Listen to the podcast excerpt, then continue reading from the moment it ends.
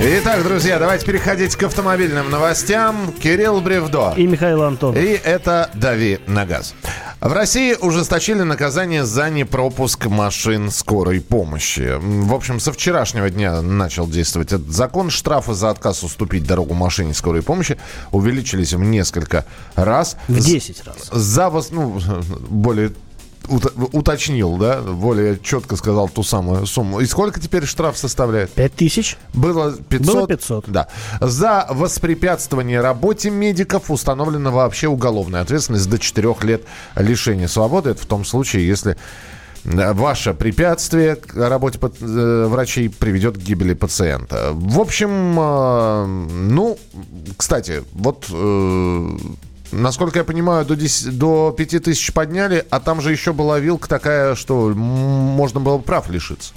А, ну, прав можно и сейчас лишиться. А, на самом деле, то есть, как бы дело не, дело не в вилке, дело в просто серьезности этого дела и повторяемости, насколько я понимаю. Ну, то есть у нас есть ряд нарушений, которые первый раз вам, условно говоря, прощают, ну, как прощают, штраф выписывают, а второй раз попадаетесь, у вас прав лишают. Вот, например, проезд на красный свет или там, например, выезд на встречку, в принципе, можно отделаться штрафом. Ну, или там превышение скорости свыше 60 км в час.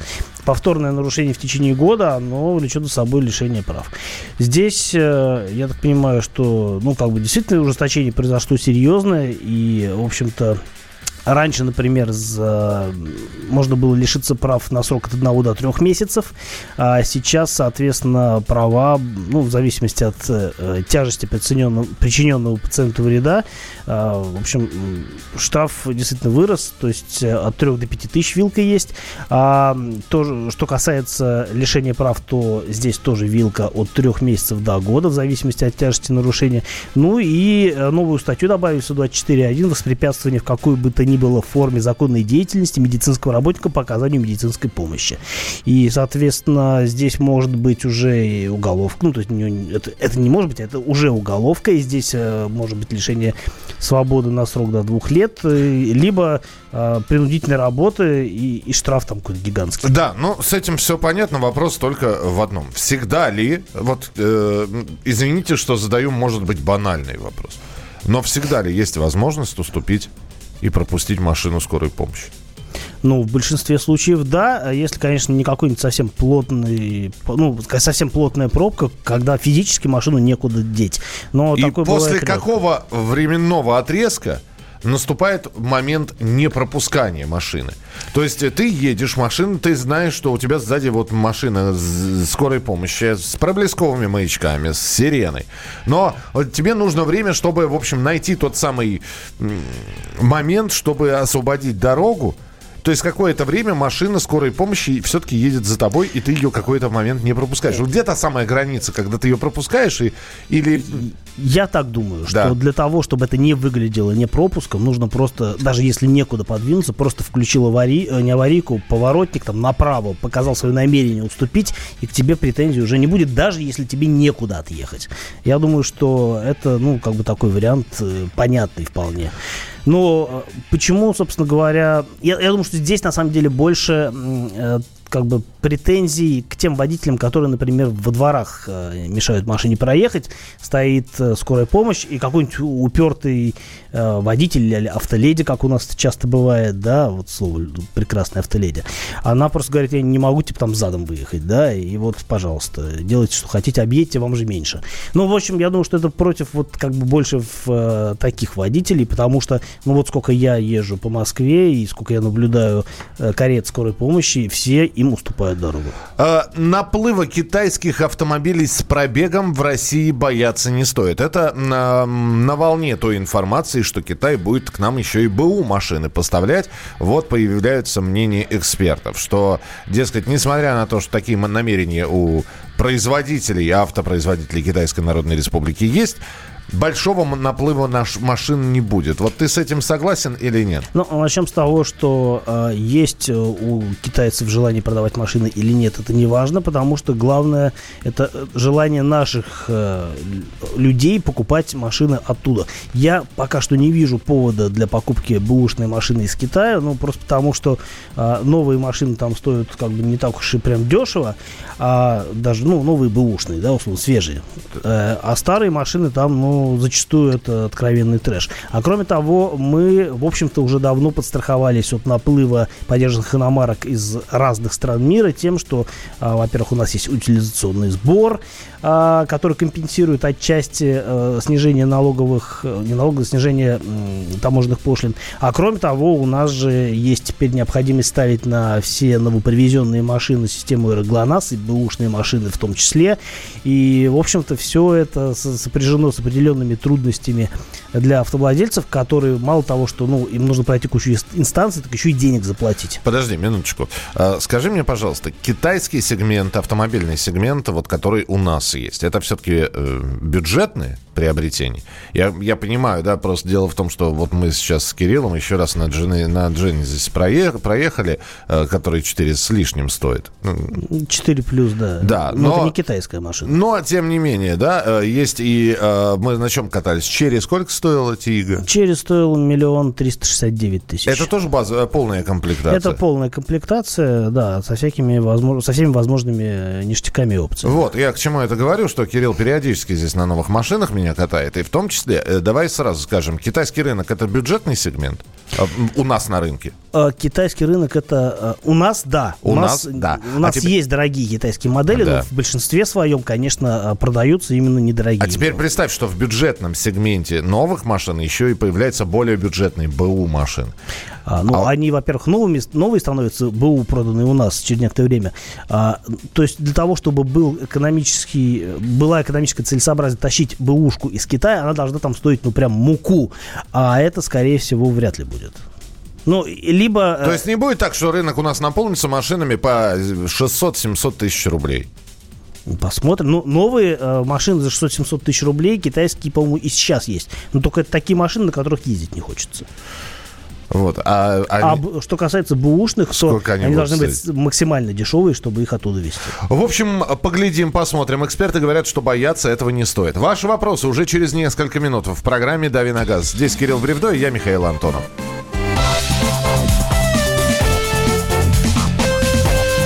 «Дави на газ».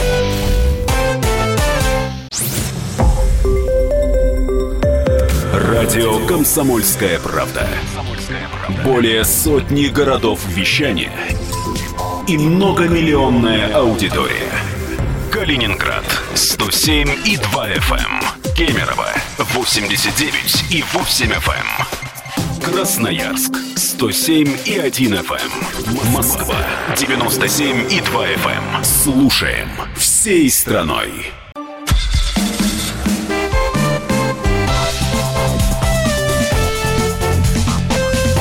«Давиногаз». Давим на газ с Михаилом Антоновым. И с Кириллом Бревдо ваши вопросы. Здравствуйте, Кирилл и Михаил. Поздравить коротко. В январе было ДТП. Моя Honda HRV. против КАМАЗа. Ущерб, дверь, зеркало, крыло. Страховая дает направление на... Ре... Слушайте, а давайте минуточку, Илья, я вот сейчас эту историю возьму, да.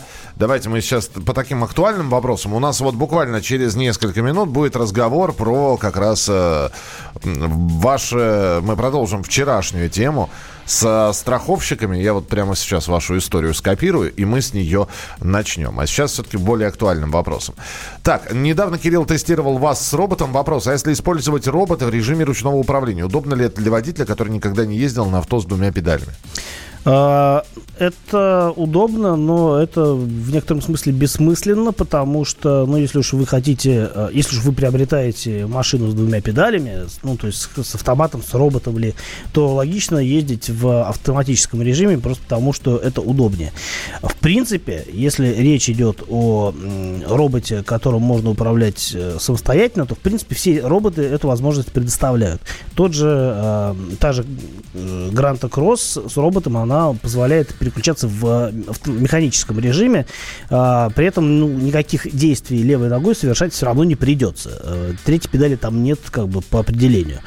А, в некотором смысле даже удобнее переключ... ну как бы вот даже комфортнее иногда переключаться вручную, просто потому что вы психологически готовы к тому, что а, будет разрыв, а, разрыв потока мощности, и вас не так будет напрягать а, вот этот вот, вот эта вот ступенька, не ступенька, затык при переходе с одной а, ступени на другую.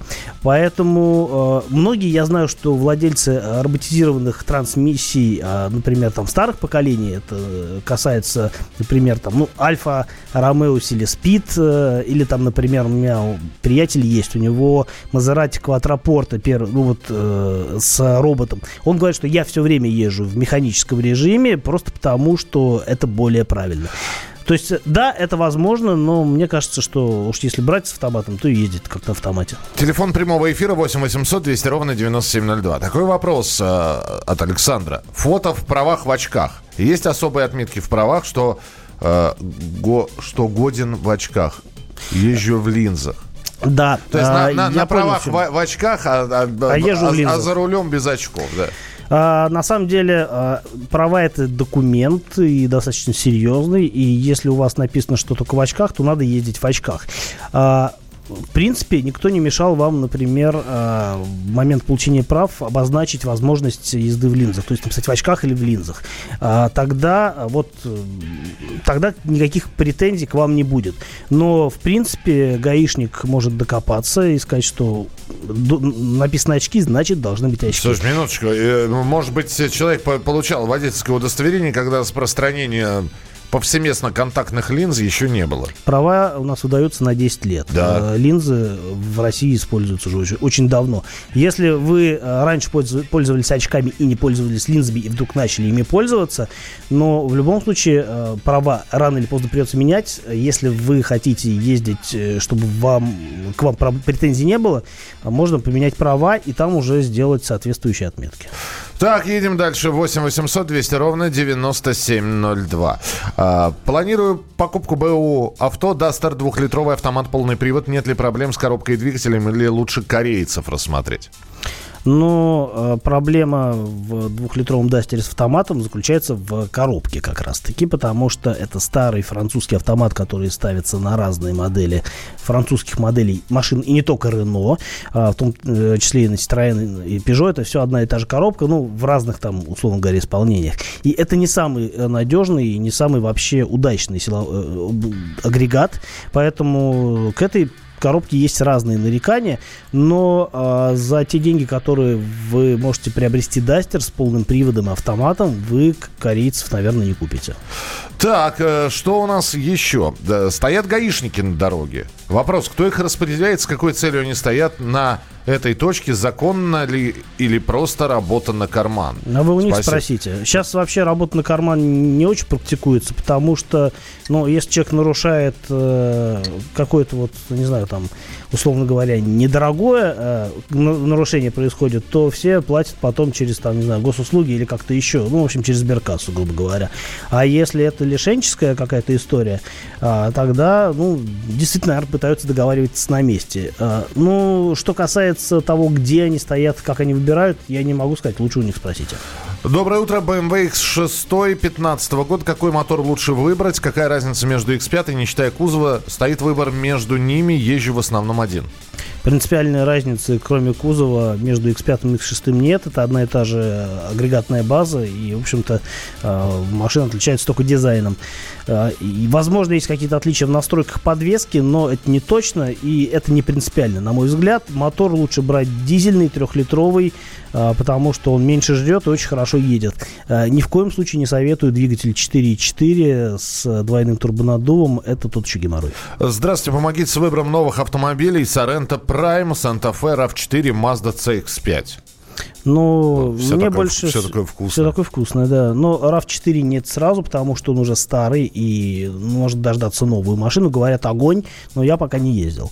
CX-5 хороший вариант, но Санта-Фе и Sorento Prime крупнее и дороже на самом деле, поэтому если вы можете позволить себе взять Sorento Prime, то лучше брать машину с запасом, потому что пространства в ней больше, э, простора на заднем ряду больше, багажник больше. Кроме того, есть семиместные модификации, если для вас это важно. Почему так мало обзоров и вообще мало покупают новую Subaru Legacy? Ведь полный привод и цена с Камри пересекается и сборкой Японии. Но все, все равно дороговато. И по цене она, может, пересекается с Камри, но Камри за те же деньги можно взять на полном фарше, а то и с 3,5 литровым мотором, а Subaru он особого выбора не представляет. Единственное действительно его преимущество это полный привод, а японская сборка это, ну, как бы просто особенность. Я бы не делал на это дело а, поправку, просто потому что и у нас Камри собираются с достаточно высоким э, качеством. З- Так, что мы... за- Звонок. Да, ну, у нас м, звон- звонки, я бы сказал, а то мы зачитали здесь Да-да-да. сообщение. Виктор, Виктор, здравствуйте. здравствуйте. Здравствуйте, дорогие друзья, рад вас слышать. Значит, у меня такой вопрос.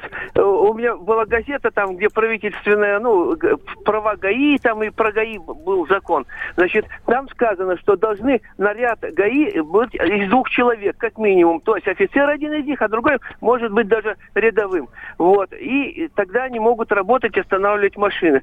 А у нас в Калининграде нет, один стоит как прежнему, и, значит, э, когда ему сослался на этот закон и сказал, это в Москве могут стоять двое, а у нас и по одному достаточно на приеме. Да вы знаете, я вам могу порекомендовать, в принципе, в принципе, э, он должен показать либо наряд, ну, что он действительно Ну, работает. что он нарядный. Ну, нет, наряд не свой наряд, а наряд э, на заступление на службу.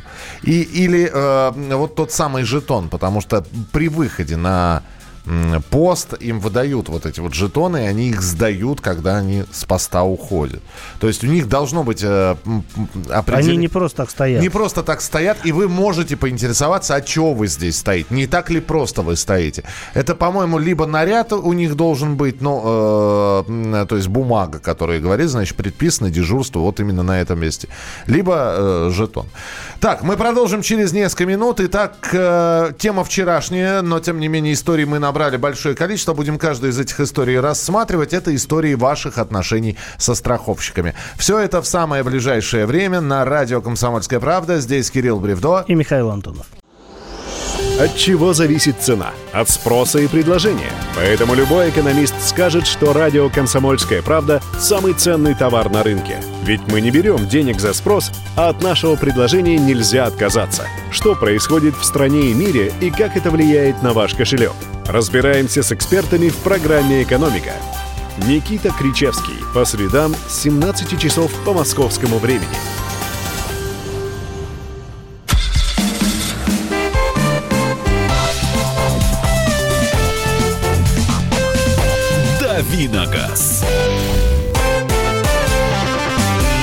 Переходим во вторую часть нашей программы. Это уже третья будет часть. Вторую половину. вот. Вторую половину Вот, да, нашей спасибо, программы. Итак, Кирилл Бревдо, я Михаил Антонов, а, программа «Дави на газ». И вчера мы начали собирать ваши истории ваших взаимоотношений со страховщиками. Когда Да, в, потому- в потому результате что- ДТП вы, значит, э, должны получить выплаты, компенсацию, деньги на ремонт автомобиля.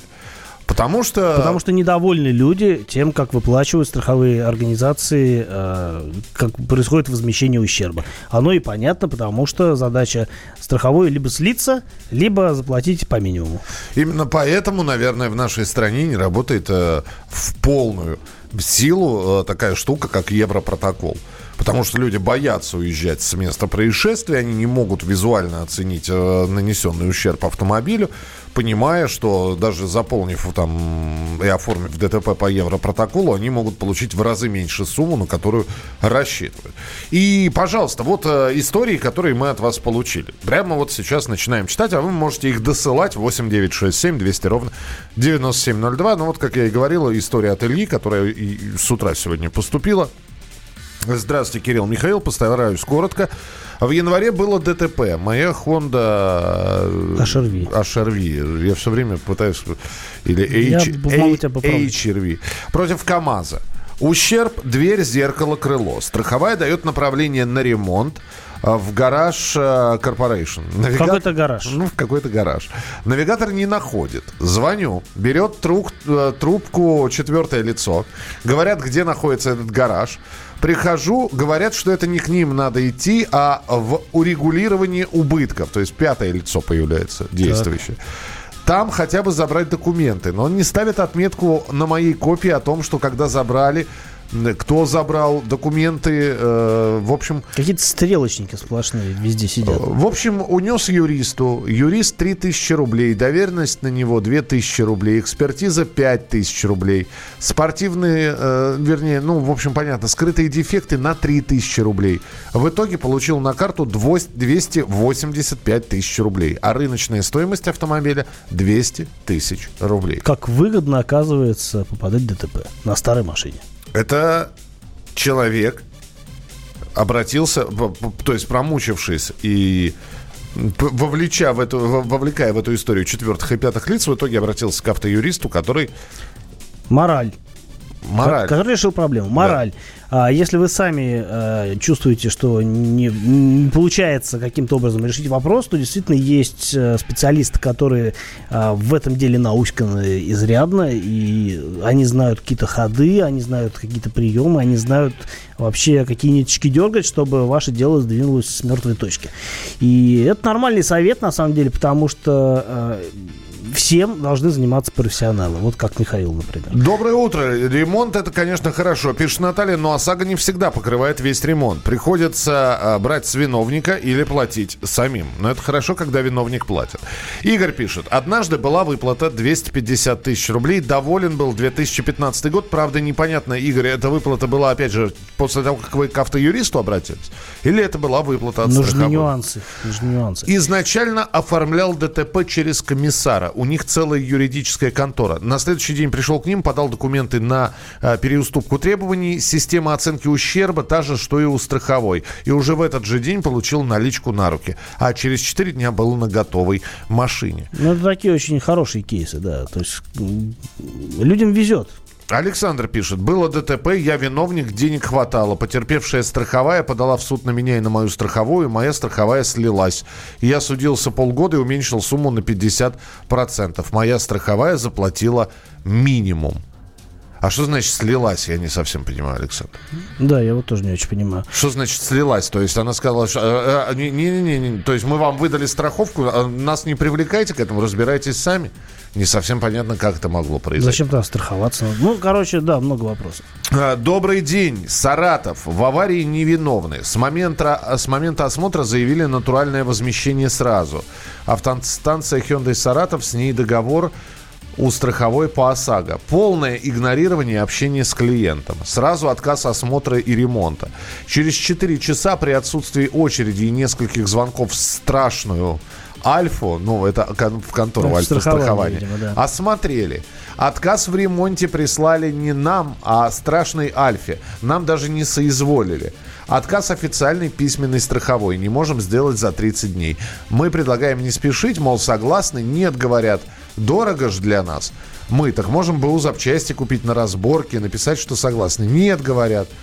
Мы, так весь есть закон, федеральный закон так называемая страховая э, альфа, нам плевать невыгодно ни нам, ни СТО. Какой-то поток эмоций. Деньги возьмите, прислали. В итоге 8 месяцев без машины, 98 тысяч убыток, до сих пор год уже в судах. При этом у страховой типа VIP-клиент, 4 машины, мотоцикл, квартира, здание, бизнес застрахованы и тут же приглашение продлить на все страховку. Вот. Ну, значит, не надо больше продлевать там страховку. Ну, это, это во-первых, да. Во-вторых, видите, сколько историй. А, было ДТП, я был прав, Каска судился четыре раза, чтобы вернули все деньги. И опять-таки... Да, и опять-таки называют... Э... Альф-страхование. Я думаю, что на самом деле э, тут может быть э, разные нюансы, и в зависимости от разных городов по-разному филиалы работают. Поэтому всех под одну гребенку, наверное, нельзя. Но, с другой стороны, э, компания известная, и, в общем, с репутацией должно быть все хорошо. Ну, 8 9 6 7 200 ровно 9702 или 8 800 200 ровно 9702. Это телефон, к которому вы можете позвонить или прислать свое сообщение. Вывод – пока из тех историй, которые вот сейчас я произнес и прочитал, которые собирал там со вчерашнего дня и сегодня, вывод один. Ну что, а вот эти вот автокомиссары, а, автоюристы, это единственный выход. То есть, э, несмотря на то, что страхуемся мы в одной компании, доверие к тому, что страховая возьмет на себя риски возмещения убытки, ущерба, нет никакого. Ну, так и получается, что э, действительно всеми доступными э, науке способами страховые пытаются деньги не платить. В этом суть их бизнеса. Я об этом вчера уже говорил. А то, что действительно есть э, юристы специализированные, которые на этом деле практикуются, то это, в общем, говорит о том, что э, проблемы эти, они есть у многих, и э, эти проблемы каким-то образом нужно и можно решать. А теперь самый главный риторический вопрос. То есть, когда человек пишет, что вот я обратился в страховую, и мне посчитали по минимуму, а когда автоюрист обратился в страховую, выплатили все то нас дурят опять, получается? Да нет, почему нас дует? Ну, просто человек сам должен думать, э, готов, ну, то есть отказали ему, и он с унылым лицом побрел домой, либо будет э, бодаться до последнего. Нет, в том есть, числе при помощи юриста. То есть нажать на компанию, и она, ой, да-да-да, ну, на самом деле мы вам не так посчитали. Если вы сами не знаете, как нажать на компанию, ну, доверьте это дело тому, кто знает, как это делать. Мне на парковке поцарапали бампер, оформили по европротоколу, но ремонт насчитали на 180 тысяч. На мой э, второй, в который въехали в бампер, крыло, фара, капот, всего 45 тысяч. Как считают? Э, как считают, не знаю. У них есть специальные методики. Я думаю, есть какие-то специальные алгоритмы но подозреваю, что они везде немножко разнятся, потому что э, в разных местах считают по-разному. И даже на самом деле тот же один тот же оценщик может по-разному посчитать. Э, я знаю, что многие люди пытаются за, заинтересовать оценщика, и действительно у них это получается. Продолжение через несколько минут. Рассказ о новинках. Тест-драйв тот самый э, немножко в сокращенном режиме он выйдет, но все это в рамках нашей передачи, в рамках программы «Дави на газ» Оставайтесь с нами на радио Комсом... «Комсомольская правда». Здесь э, Кирилл Бревдо. И Михаил Антонов. 8 9 6 7 200 ровно 9702. 8 9 6 7 200 ровно 9702. Это сообщения, которые также можно присылать к нам в эфир. «Комсомольская правда» представляет Как тебя зовут? Давид Шнейдров Давид. Почему тебя назвали Давидом? Мама говорила, что звезда родилась. Давид, мы делаем тебе предложение, от которого невозможно отказаться. Синяя или красная таблетка? Я возьму большой куш. Окей, тогда ты пустишься во все тяжкие. Мы всегда платим долги. Самые лучшие фильмы и сериалы по субботам в 9.00 с Давидом Шнейдеровым. Целых два часа смотрим кино по радио.